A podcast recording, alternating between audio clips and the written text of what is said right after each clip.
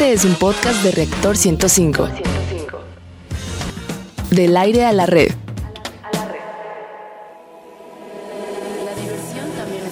La diversión también es conocimiento. Radio Big Bang. Radio Big Bang. Ciencia y tecnología con Bárbara Esquetino y Leonardo Ferrera. Radio Big Bang. Radio Big Bang. Radio Big Bang. ¿Qué tal amigos? Como siempre es un gusto saludarlos en el lugar y la hora indicada. Esto es Big Bang Radio, donde, donde la diversión también es conocimiento. Transmitimos en vivo aquí en Reactor 105 FM. Quédate esta hora con nosotros, te garantizamos que vas a aprender algo nuevo de una manera ágil y divertida.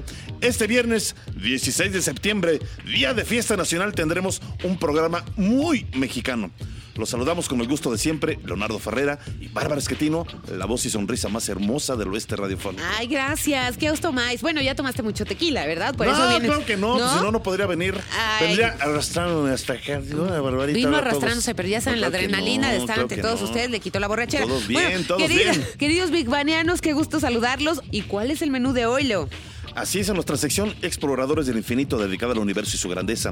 Se dice que los mexicanos somos muy creativos. Hablaremos de los inventos mexicanos en el espacio. Wow, oye, ¿sí hay muchos? Bueno, ahorita me dices. En la sección Gigante Azul dedicada al planeta Tierra y la importancia de su biodiversidad, hablaremos de la ciencia del pulque, bebida sagrada de los dioses. En nuestra sección Materia Gris dedicada a los principales avances de los laboratorios y los más destacados proyectos científicos y tecnológicos, hablaremos de la historia del Chile, de fama mundial en nuestra gastronomía. Ok, también en la sección Construyendo Puentes dedicada a los grandes personajes de la historia y los sueños, más bien, y los logros del hombre por alcanzar sus sueños, hablaremos de mexicanos al grito de la ciencia. Y para cerrar, como siempre, bien y de buenas en nuestra sección Divulgando Humor, donde lo más inverosímil, raro, curioso también es ciencia, hablaremos de aquello que brota bien y bonito de nuestras venas, el humor mexicano. Ah, ya poco. Bueno, Sí. y, y bueno, pues súbele a tu radio. Big, Barliowski, el ruso de Rusia, dice que vayamos a nuestra primera sección. Exploradores del infinito. Bueno, pues empezaremos por hablar de un proyecto desarrollado por científicos mexicanos llamado Pixki. Palabra náhuatl que significa guardián y es una Oh. caja equipada con sistemas de energía, protección, monitoreo, almacenamiento de datos y comunicación que se usará para probar el funcionamiento de diferentes experimentos y componentes electrónicos en tecnología especial. Por ejemplo, Pisky, en colaboración con la NASA, ayudará a transmitir información de los sistemas de detección de rayos cósmicos en la Estación Espacial Internacional. Ándale. Pisky también ayudó para probar varios eh, componentes para un satélite mexicano llamado Quetzal, que se desarrolla en la Facultad de Ingeniería de la UNAM. ¿eh? No, luego no digan que en México A no ver, se desarrollan ver, cosas sí, buenas, ¿no? sí. Ahí les va otro invento revolucionario. ¿Se imaginan una batería que jamás se descarga? O sea, nunca. Bueno, Sí. muchos años para que se descargue. Esto está muy bueno porque se puede utilizar en cosas tan sencillas como desde un reloj o un electrodoméstico que requiere baterías o hasta un auto o una nave espacial. Orgullosamente, un investigador mexicano creó esta batería cuya carga puede durar hasta un siglo. Ay, qué barbaridad. Y así Sí. ya no. Bueno, así es, Leo. Se trata de Arturo Solís Herrera, director de investigación y desarrollo del Centro de Estudios de la Fotosíntesis Humana en México, creador de la denominada BatGen. Espero haberlo dicho bien, como tú comentaste, Leo. Es una revolucionaria batería con carga prácticamente infinita. Y para conocer más de BatGen, vamos a escuchar nuestra siguiente cápsula. El secreto de esta batería reside en la melanina, una molécula existente en la piel, el cabello y el recubrimiento de la retina humana que permite generar energía constantemente. Se trata de un círculo virtuoso que puede repetirse sin cesar hasta 100 años. Actualmente las pruebas de BatGen se están realizando exclusivamente con equipos electrodomésticos. Está previsto que esta batería pueda comenzar a ser utilizada en motores eléctricos para automóviles y también para desarrollos tecnológicos en satélites o naves espaciales. Radio. Mi querido Toño Oye Díaz de la Sociedad Astronómica de México, bienvenido de nueva cuenta. Ah, muchas O gracias. sea que México de alguna manera está presente en el espacio, ¿no? Claro, no, y yo, yo digo que también eh, los mexicanos tenemos como un gran, eh, una gran hambre de poder Sí. estar en el espacio, aunque sea con nuestras ideas o con nuestros proyectos. Yo creo que es lo que está motivando justamente a que todos los mexicanos, bueno, la mayor parte de los mexicanos que trabajan en esas áreas, desarrollen y desarrollen muchas cosas. Claro, por supuesto. Por ejemplo, eso de la que decían de la Estación Internacional Espacial, eso me parece bastante bueno y eventualmente, seguramente así se va a construir alguna Oye, es que mira, yo digo, internacional. en verdad, el mexicano, así como tenemos fama de otras cosas, eh, a veces no tan buenas, pero en cuestión de creatividad tenemos Claro. buena fama. Somos muy hábiles. Los- la- por ejemplo, a lo- a los técnicos mexicanos, que con a los pocas ingenieros mexicanos, las ingeniamos, por ejemplo, ¿no? en el cine, en la meca del cine, en Hollywood, en Estados Unidos o en otros lugares, en verdad que eh, tienen un respeto muy grande por la creatividad y el ingenio del mexicano. Claro, claro. Entonces, pues en cuestiones espaciales, ¿por qué no echar a volar esa creatividad? La podemos echar a volar para donde sea. Claro, y también, por ejemplo, ahorita me acordé, en el pasado también incluso los mexicanos han, han impulsado en cierta manera esto de, del espacio con los cohetes Coatl, que fue como poquito antes de la carrera espacial. Ah.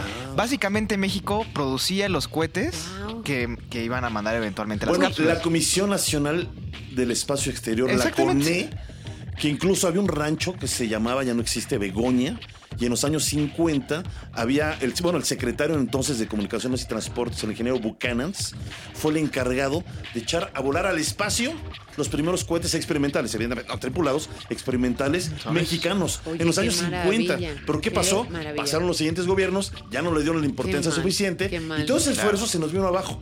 Por esos años dicen que llegó Brasil. Entonces, investigadores brasileños dijeron, oye, a ver, ¿qué, qué están haciendo con esos cohetes? Ya ves que aquí somos bien buenos en México, les explicamos todo. Y se llevaron el la tecnología. Se llevaron la, la- la- la tecnología y ellos este, desarrollaron una Qué agencia espacial onda. mucho más desarrollada. Pero eso que la nos mexicana. pasa por dejar todo así, de- pensando que no va a pasar nada. El mundo sigue avanzando. Rápido, antes de despedirte, Toñito, y digas, ¿sabes de o estás al tanto de este proyecto Quetzal? Sí, es un proyecto que está desarrollando en la Facultad de Ingeniería, nada más que lleva mucho tiempo. Ah, ok. Seguramente de repente, sí, de repente se debe de pausar por, no sé, recursos o... El dinero, el dinero. Sí, seguramente, porque Eso en ocasiones es, yo creo que eso es justamente lo único que tal vez, o de las pocas cosas que han impedido a los mexicanos poder llegar al espacio, ¿El los dinero? recursos. Oh. O sea, porque de ahí en fuera yo creo que la creatividad o las ideas las tienen. Y Ya las, mero, las ya aplican como las... sí en algún Ay. Toño, pero bueno, algún día te veremos en el espacio. Venga, ¿Eh? Toñito, me saludas desde allá, por favor. Yo se- será, será el más él, él está encantadísimo con la idea, siempre lo ha dicho. Venga, Toñito. Muchas gracias a Toñito Oye A Díaz de la Sociedad Astronómica de México. Y bueno, el niño Godzilla nos dice que vayamos ahora a nuestra siguiente sección. Gigante azul. Ahí va. Esta historia que está bien bonita. Está. Escuchen, Big Banianos. Bueno, cuenta la leyenda que quien descubrió el pulque fue un tolteca llamado Papatzin, quien encontró el líquido escurriendo en las pencas de un maguey, como la canción, ¿no? Dale. Lo guardó en una olla, se lo llevó y al otro día descubrió que se había vuelto una bebida blanca cuyo sabor era rico y que además lo hacía feliz. ¿O podría emborracharlo, quizá? Bueno, le regaló su descubrimiento al rey Tecpancaltzin, quien como premio lo casó con su hija Xochitl. Pues claro, le hizo No, las no, fiestas a Tepacaltzin. Vente para acá, Xochitl. Cásate con este ya buen hombre que nos va a traer el fruto de la vida. Bueno. Bueno, a ver, en la época prehispánica, el pulque era una bebida sagrada que supuestamente permitía a los sacerdotes comunicarse con los dioses. El pulque solo podían beberlo, fíjate, los grandes señores y mayores además de 52 años. Pues yo digo, pues yo como muy poquitos llegaban a los 52 años en Sí, esa ¿verdad? época. Pues era como un Pues ya era así como siendo, pues antes de que ya, Ya, sí, te nos vayas allá al Mitlán. Para que este, pase como... ¿No? Bueno, Sí, sí. ¿quiénes podían también eh, beber pulque? Los sacerdotes, los ancianos y algunas afortunadas señoras Ay, antes de dar a luz. ya me imagino cómo estaría el parto. de Échate un trago, mana. Imagínate, sí, pues está duro. Bueno, Te toma bueno, el pulque, mija. Exacto. El pulque, antes del siglo XX, era tremendamente popular. Tanto que había casi 2.000 pulquerías en la Ciudad de México, me imagino que es este dato. Así Pero es. después se fue relegando por la cerveza y su industria y dejó de consumirse tanto. Oye, yo perdón, ahí como eh, Sí. ra- un dato rápido. A mí me ayudó a caminar el pulque. ¿Cómo que te ayudó? Sí. ¿Qué pasó? Querida madre, si me estás escuchando, tú lo sabes. Pues nada, tenía como año y medio, no caminaba el chamaco. Es que eras flojo, siempre has sido No, flojo. no, no, Leonardo. mira, ya hablaba y ya todo, pero no caminaba. Y hasta mis papás decían, pues que estará malito o algo así. Sí. Y, y dice que me llevaron a un, fueron a un pueblo. Y en el pueblo sacaron las carnitas, la barbacoa, y de repente sacaron el pulque. pulque. Y de repente mi papá, a ver, mijo, mijo, Leo, tómese un poquito. Entonces le di un traguito, o sea, obviamente, pues tenía muy poco. ¿No le escupiste? No, no, no, le, le- le di un trago al pulque y de repente cuando se dieron cuenta el chamaco andaba corriendo por todos lados. El pulque me hizo caminar. Milagro. Bueno, ya saben, El ¿no? pulque me Ya hizo caminar. Bueno, ya, ya. Aparte de eso, bueno, a lo mejor tiene que ver, ¿eh? ¿Sabían que el pulque tiene un alto valor nutricional? Ándale. Bueno, ¿qué dice la ciencia al respecto? Vamos a escuchar nuestra siguiente cápsula. De acuerdo con un estudio realizado por el Instituto Nacional de Nutrición, por cada 100 gramos que se consume de pulque se obtienen 43 calorías, 4 gramos de proteínas y 6 gramos de carbohidratos. No contiene grasas ni fibra y mucho menos colesterol. Respecto a usos medicinales, la tradición dicta que el pulque puede ser utilizado como tratamiento de trastornos gastrointestinales, pérdida del apetito, debilidad y ciertos padecimientos renales. Las mujeres indígenas suelen beberlo para incrementar la secreción de leche a la hora de amamantar a sus hijos. Radio. Y está con nosotros nuestro querido amigo ambientalista Iván Zúñiga. Y nos tiene varias cosas que platicar del pulque. Ay, qué rico un pulquito se me antojó. A ver, mi querido Iván. Qué borracho tal? eres, Si te gusta, ¿por qué borracho? Oye, porque me gusta el pulque y llámase borracho. ¿eh? Oye, esta No, ese es un barbarita viene bien bárbara, en serio. ¿eh? ¿Es de las de chamacos, es cierto? ah, eso sí ya no estoy muy seguro. Oye, a ver, ¿qué, qué, Nunca, nunca he probado. No sé empíricamente si sí es así. O no sabes que has probado, pero bueno, bueno, bueno. Este, a ver, ¿qué, qué, qué con el pulque? Digo, es una bebida sagrada para nuestras eh, culturas prehispánicas, pero sigue siendo sagrada para la cultura de ahora también, para muchos grupos. Sí, mira, eh, el pulque eh, tiene un uso tradicional y un uso incluso ceremonial desde hace cientos de años acá en, en México y en Mesoamérica. Eh, en- en- cuando llegó la, la- la colonia aquí a México, Ajá. El pulque incluso se hizo muy famoso y lo consumían igual ricos y pobres y fue tal su auge que empezaron a ver haciendas pulqueras todo alrededor de la Ciudad de México, Así es. en Tlaxcala, en Puebla, en Sí, Hidalgo, Así y era es. toda una industria, pues. Así es. A los borrachitos en su momento, Los borrachos. este, no quiero Oye, ¿qué recordar, te pasa? pero- No, no, no, la fama. Leo, pregúntale cuál es de, de qué hablamos. Lo que pasa es que las borracheras de pulque son muy malas, porque como el ver, ¿tú pulque... has tenido es alguna? Yo- Sí, y mira... Sí, eh, ándale, eh, mira que una sí de se las- las- ¿Malas? ¿Por Uno de los, de los asuntos del pulque más importantes o que lo caracterizan es que es una bebida viva. ¿Cómo Es- viva? Es decir, es una ¿Tiene bebida que se sigue fermentando en Ah, el tiempo y por eso también es difícil su comercialización. Es decir, tienes que consumirlo muy Inmediato, fresco casi. porque si no, sigue la fermentación su proceso y... O sea, un pulque, si se lo guardas en el refri una semana, ya no, sabes, pues ya no, ya no funciona, ya no funciona. Por eso el éxito de la cerveza, finalmente, que Así vino a, es. a- De, de hecho, por ejemplo, el pulque siempre ha habido muchas personas que lo intentan comercializar, pero ha sido muy difícil porque tienes que pasteurizarlo y demás para evitar la fermentación. Entonces, digamos que pierde una buena parte de sus cualidades. Entonces, digamos que el pulque ahí contra la cerveza, el tequila, otras bebidas, pues ha perdido mercado por esa característica de que es una bebida que se fermenta. Pero antes, antes había eh, pulquerías en, en- En en todos muchas lados. esquinas. El centro era, pues prácticamente había una pulquería casi casi en cada esquina en el centro. Así es, pero de 50 a 80 años para acá el pulque se fue perdiendo, se fue perdiendo la tradición, este, fue perdiendo mercado, fue sustituido por la cerveza y el tequila y los mezcales. Y, y actualmente el pulque está sufriendo un renacimiento. Sí, y es Y carísimo. además se volvió como, es. se volvió como snob, digamos, ¿no? Ay, sí, Porque en ciertos oye. lugares es- es- este, ya, ya los chavos lo están consumiendo, pero lo ven algo así como. Oye, pues, yo me acuerdo pulque, que, ¿no? que- que el litro de pulque era como casi regalado, era de- ya era como para la gente más pobre, pobre, pobre, ¿no? Así es, así es. 10 pesos el litro, 5 ¿Verdad? pesos, no me acuerdo, pero era una cosa que decías, bueno, pues como no hay dinero y eres estudiante, pues venga el pulque, ¿no? Y Este, me quiero encuentrar, pues venga, Sí, pues, yo, yo en la universidad Ay. me iba a la pulquería a echarme mis, mis, mis pulcatas. Pues. Oye, pero ¿por qué es tan baboso? ¿Por qué es tan baboso? ¿Por qué le hablas tan feo, Iván? ¿Qué pasó? Es buena gente, de veras, nos ayuda mucho en este programa. Oye, qué grosera, barbarita, en verdad. ¿Por qué ¿eh? es baboso El el efecto del no, pulque, el efecto del pulque. No, miren, yo, yo, yo, yo quiero platicar un poco más del pulque. A ver, porque, venga, venga, porque venga. más allá del resurgimiento y que está empezando a ser una industria Ajá. y Sí. sí, de la moda y estas Sí. cuestiones, yo creo que es un- una cosa muy afortunada, pues, Ah. que, resurja el pulque. Sí. Uno, pues porque es una bebida tradicional, Así es. ceremonial y que tiene muchas, pues está arraigado en México, ¿no? Es parte de la alimentación de México y no debe de perderse. Ese Sí, es un punto. sí, sí. El otro punto que, que yo considero importante es toda la industria que genera. Sí, claro. Es decir, el cultivo de nuevo del, del- del maguey, este, todo el, el proceso artesanal para extraer el aguamiel, su transformación, su fermentación, los curados. Es decir, es, yo creo que es una muy buena oportunidad de generar otra vez esa industria, empleos y, y economías este, en muchas zonas rurales empobrecidas. Pero hay otra cosa importante, que, además de eso es una bebida, como decíamos, viva, que se está fermentando todo el tiempo y que cuando la consumimos tiene muchos, diría yo, beneficios en la salud.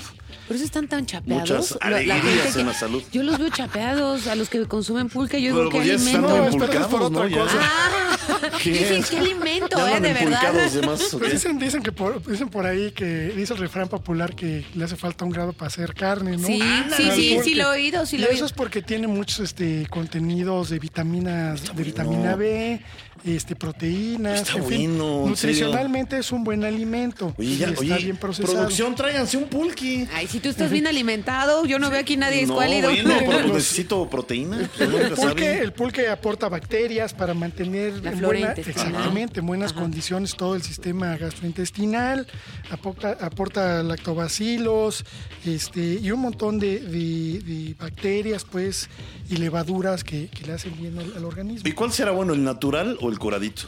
Pues yo diría que todos, ¿eh? incluso el, el aguamiel, hay unos aguamieles que, pro- que venden ya, este, digamos, como pasteurizados Sí. en el súper, que son orgánicos y demás. Sí. Todos Son buenos. desde, Ah, desde yo salidito el de la penca. Buenísimos. Yo todos. salidito de la penca. Pues en Hidalgo, ¿no? Eh, es donde sí, recomiendan que uno todo, pruebe ¿no? el En verdadero Puebla, pulque. en Tlaxcala, en todo. Oh, muy bien. Está Iván. buenísimo esto el Muchísimas pulque. Yo sí gracias. me voy a tomar un pulquito. Pues vamos es ahorita, ¿no? viernes. Para Hoy toca. Sí. Hoy toca pulque. Hoy toca pulque. Hoy no toca pulque. Hoy toca pulque. Sí, Este, sí, Al sí. rato rezamos con el chile, mi querido este, Iván. No, espérame. Vamos a hablar del chile en un a ratito regresar, contigo. vamos a regresar con Iván, no se va. Ay, está mal Con mucha pensada. Barbarita. A Gracias, ver. Iván Zúñiga. Y bueno, pues ¿qué hacemos? Vamos a nuestra siguiente Sí. sección. Materia gris. A ver, Barbarita, a ver, el chile en México ha llegado a ser casi, casi un símbolo patrio, en verdad. ¿eh? Pues sí, la neta Los sí. aztecas lo empleaban no solo como parte esencial de su dieta diaria, sino que eh, le habían asignado una diversidad notable de usos. Por ejemplo, hasta militares, fíjate, a que no te sabes esta. Pues si te El echan un humo- chile en el ojo, imagina. No, pues sí. El humo de chiles arrojados al fuego se empleaba como hoy se usan los gases bélicos. Eso lo hacían los aztecas con los enemigos. Bueno, pues nada más para. Cuando está corrioso un chile, si tantito te ensucias la piel, ¿sabes cuánto se tarda en quitarte Ah, no, sí, lo, lo no, ya quemado? arde, porque horrible, sí, Entonces, bueno, pues cómo no va a ser bélico. En nuestro país existen más de 40 variedades de chiles. La diversidad y la riqueza de los platillos preparados con este producto son súper abundantes. Desde los típicos y consistentes moles de Puebla, de Oaxaca y Yucatán, para hablar solo de los más conocidos, hasta las refinadas salsas y adobos del Estado de México. Ay, me dio rico. ¿Y qué tan picosos somos? Bueno, pues un mexicano eh, común y corriente consume en promedio unos 15 kilogramos de chile al año. Y mi padre, en paz descanse, Dice yo que- creo que se comía como 30. Bueno, tú lo conociste, o sea, Sí. impresionante. Sí, sí, sí. Digo, hay gente que tiene mucha tolerancia, ¿no? Hay, eh, de- pero hay otros que nos vamos a un término medio. Bueno, a ver, y todo el mundo dice, ¿y por qué pica el chile? Bueno, reside en la cantidad de capsaicina que contiene. La capsaicina es un elemento eh, que tiene el chile, que es incoloro, insípido, inodoro, que estimula los receptores de dolor y calor en la piel y mucosas, lo cual hace que el cerebro libere endorfinas, también llamadas las hormonas de la felicidad, para contrarrestar el efecto. Por eso, a muchos nos encanta la comida, pero bien condimentada. Oye, de veras, alguien come un chile hasta se pone contento, en serio, ¿eh? Pues yo, fíjate El que- chile es el chile. Sí, sí, ¿cómo no? Sí, el No, chile. no, sí. no, la tortilla pero- es la tortilla, el chile es el chile, no, la no, cebolla es la es cebolla. chile. Sí, no, sí. La verdad es que sí. Yo creo que los mexicanos nos ponemos un poco de mal humor si no hay picante en la comida. Pero ahí les va, ¿eh? Escuchen bien esto. La capsaicina no es soluble al agua, o sea, lo que pica, ¿eh? No es soluble, soluble, perdón, al agua y se quedará pegada a tu lengua en caso de que hayas consumido un chile bastante picoso, aunque tomes litros y litros de Ay, agua. por eso no se va, ¿verdad? No, en Con cambio razón. es liposoluble. ¿Qué es esto? Bueno, que si bebes leche, yogurt u otra, otra bebida que tenga o contenga grasa, el picor disminuirá más rápidamente. Ándele. Y si estás muy, muy enchilado, prueba con un poco de mantequilla y santo remedio. Escuchen, us- ay, esto me hubiera Ah. Pero servido. hace- que andamos quedando nuestra mantequilla no, para todos hombre, lados. pero si de haberlo sabido me hubiera quitado. Mira, era Pero cosa de que no trae ni ver. de mantequilla, por bueno, favor. pues para conocer más del valor nutricional del chile, escuchamos la siguiente cápsula. Este fruto no es solo un condimento extraordinario, quizá el más versátil de cuantos existen.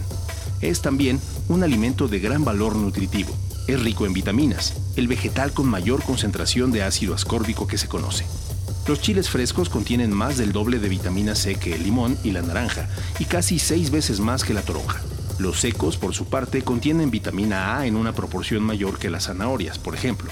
Los chiles poseen además cantidades significativas, aunque menores, de vitaminas E, B y de algunos minerales. Y regresamos con nuestro querido amigo ambientalista Iván Zúñiga. A ver, mi querido Iván, al chile, al chile, al chile, al chile. Espérame, espérame, ¿Qué? al chile. Voy a ser muy sincero. Sí, sinceridad, chile.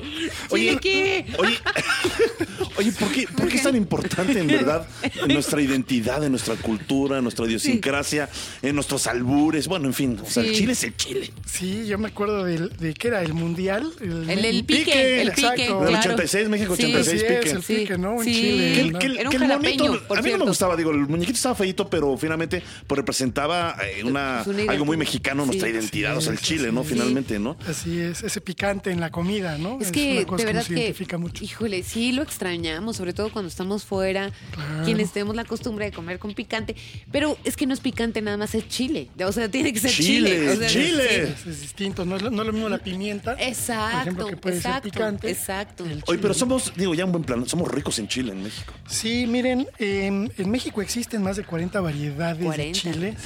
Todos los chiles del género capsicum eh, son de origen americano. No todos son de origen mexicano, pero... Pero se adoptaron bien acá, se Exactamente, pero en México es donde se domesticó el chile y se, div- se diversificó hacia todo el resto del Sí, planeta. porque las variedades son enormes. Así es, les digo, más de 40 variedades, somos centro de origen, se considera que México es centro de origen.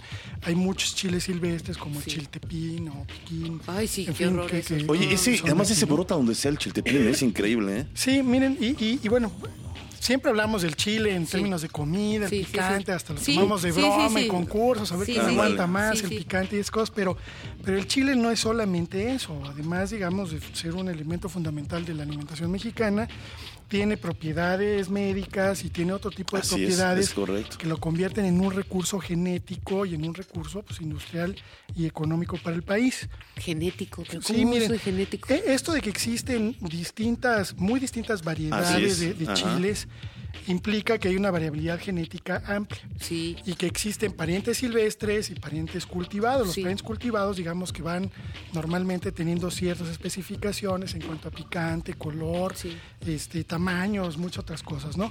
Y digamos que hoy en día sabemos que es un recurso porque se puede utilizar, por ejemplo, para crear eh, plaguicidas ¿Ah, o- o, serio? cierto tipo de cierto tipo de, de, este, de agroquímicos que nos ayudan de manera orgánica a combatir Claro. plagas y enfermedades en las plantas.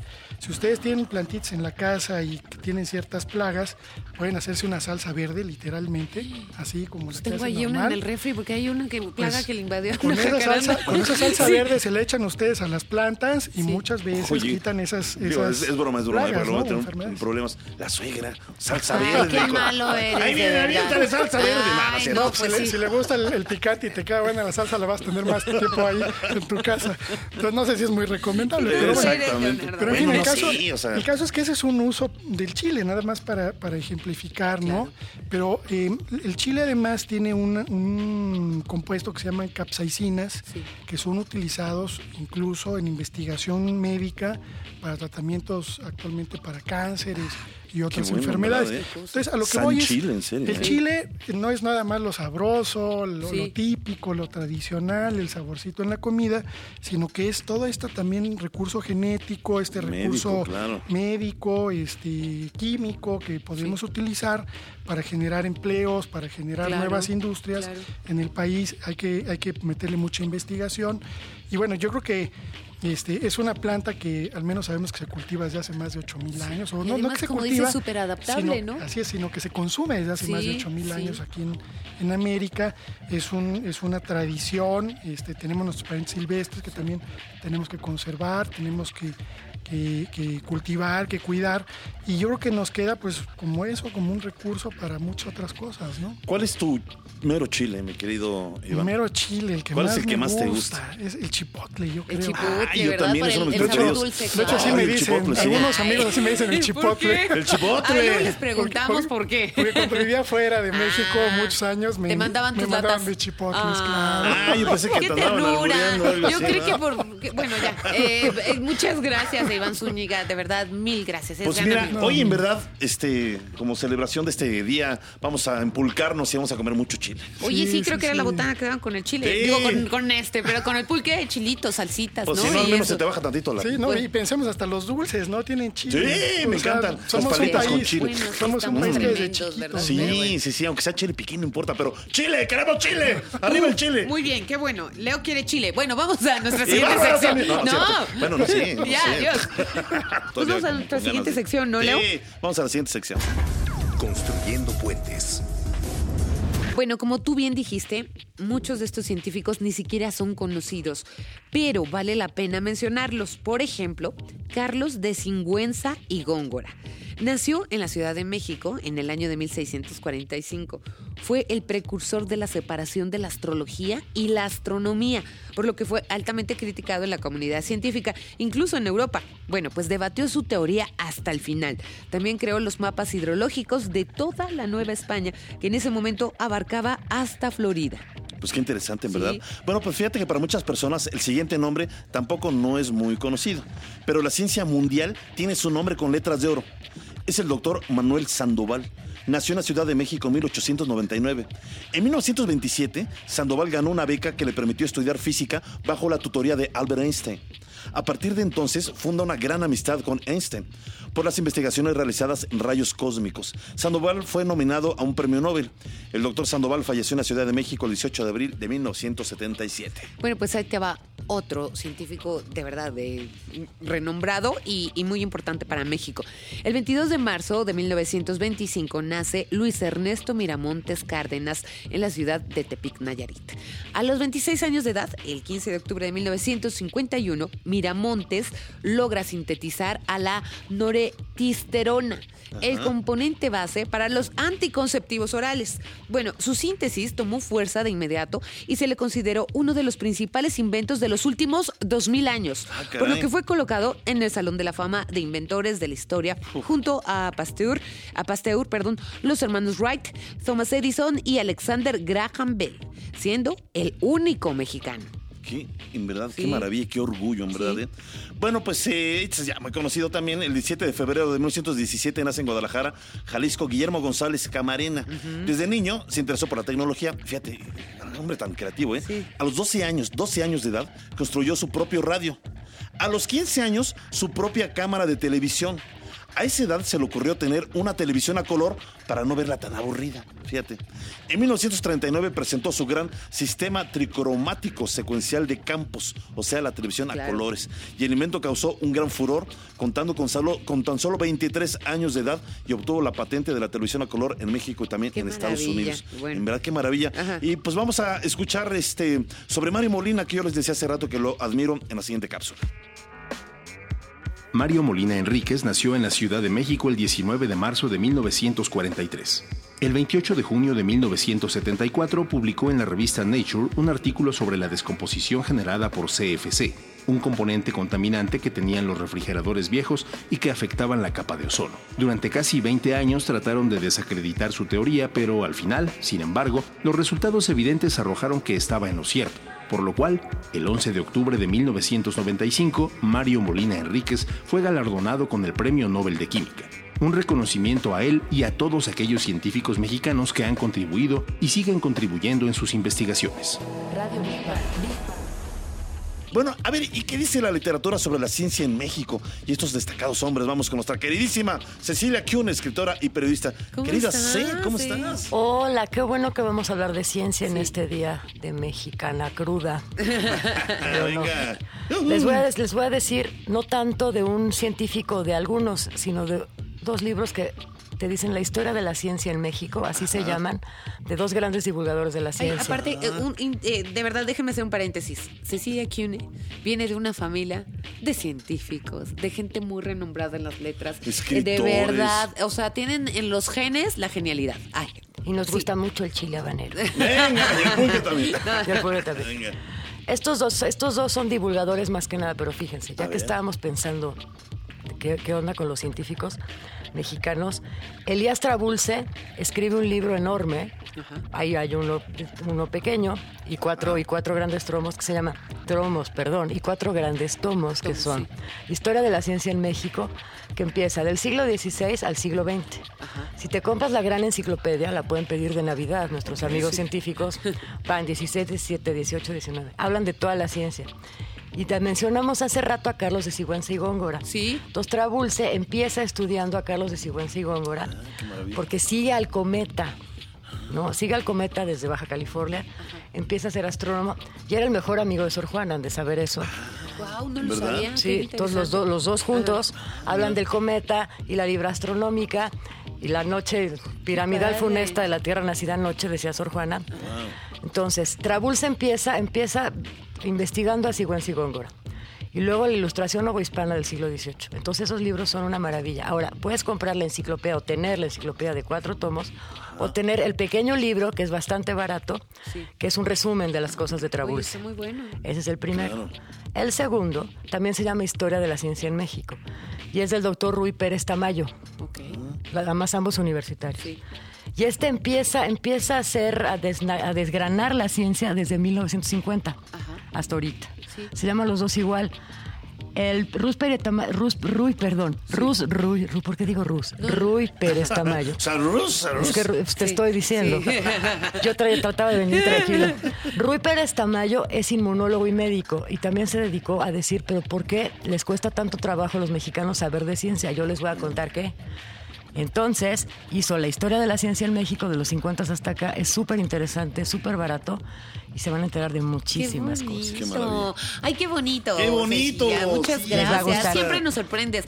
Hoy, ¿dónde te podemos leer antes de...? de- El lunes, o sea, ya casi estamos Ajá. en fin de semana con una historia. Ay, no sé si voy a hablar. Creo que voy a hablar de un médico que se suicidó. Ah, ¿Cómo caray, pero eso es el lado oscuro de la ciencia. No, no, no, es, un- es, un, es un escritor que sufría mucho y que estudió medicina. Por Ah, eso se suicidó tan Y pronto. también en Radio México Internacional. Radio México ¿verdad? Internacional acabamos de terminar este el mes pasado el Periquillo Sarniento, pero está subido en Radio México. Sí, si quieren oír exacto. toda la historia y no leerla en el libro como en la secundaria, la pueden oír. Son 10 capítulos. Qué bonito. Los escribí yo, los produjo nuestro productor, todo es muy bonito. Sí, o sea, Este, y en el Economista en- maravilloso. es maravilloso. Gracias a nuestra queridísima Sekune. Te queremos mucho. Muchas gracias por No, estar yo con a ustedes también. Con todo y empulcada y todo, estuviste acá. No, Ah, yo tequila, yo soy, yo soy como Barbarita. Yo pulque no, y venga, muy tequila bien. sí. Pues Sí. muy mexicano también, muy, muy, muy mexicano. Pues vamos a la siguiente sección porque vamos a hablar sobre el humor.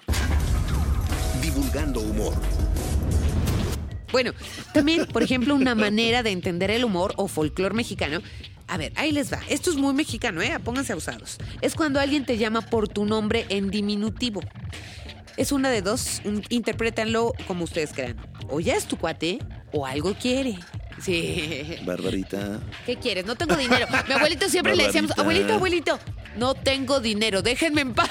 Venga. No, pues si no quiero dinero. Barbarita. Déjame en paz. Cálmate, no te espantes con buenos ojos de, de, de chivo que quiere correr. Calma, Deja, calma. ya. A ver, todo es una excusa para hacer fiestas. Oye, sí. Y las fiestas mexicanas, a mí me encanta, ¿eh? Involucran a toda la familia. Sí. La tía, la abuelita, el compadre, el perro, el perico, el vecino, etcétera, etcétera, etcétera, etcétera. Para entender este humor tan mexicano, vamos a escuchar nuestra siguiente cápsula. Alguna vez el escritor Carlos Monsiváis señaló con su peculiar sentido del humor que no se puede entender a México si no se acepta que la vida social es un martirio que atraviesa cada familia antes de llegar a un final feliz. Por tradición, los mexicanos tenemos muy clara nuestra posición ante las desgracias y alegrías, a tal grado que no están separadas. Son una tragicomedia permanente donde somos público y actores a la vez, según la circunstancia. Hay una frase muy mexicana, de broma en broma la verdad se asoma. Los mexicanos hemos encontrado una forma de disfrazar en el humor lo que sentimos íntimamente. Radio. Pues ya nos vamos. Agradecemos a la producción de controles técnicos desde la cabina de reactor a Eddie Gobea. También Sergio Vargas, muy lindo, estuvo aguantándonos acá en la operación en el estudio B.